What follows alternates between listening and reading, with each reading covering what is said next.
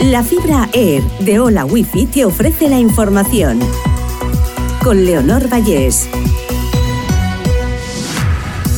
Repasamos las noticias más destacadas de este viernes 26 de mayo.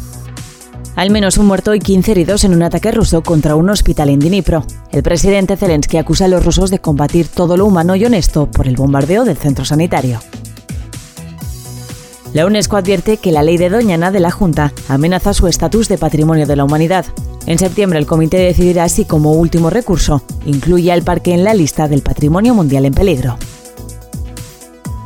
Un juzgado investiga una denuncia de supuesto fraude en el voto por correo en La Gomera. Anticorrupción abrió diligencias pero las archivó al saber que esa denuncia ya estaba en el juzgado de instrucción de la isla. Las hipotecas de vivienda se desploman un 15,7% en marzo y el interés medio roza el 3%. La firma de los préstamos hipotecarios cae por segundo mes consecutivo según el INE. El importe medio de una hipoteca de vivienda se sitúa en 142.600 euros.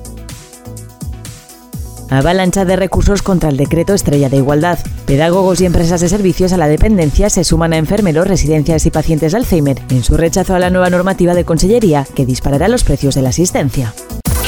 Hola Wi-Fi, velocidades de fibra, vivas donde vivas, te ha ofrecido la información.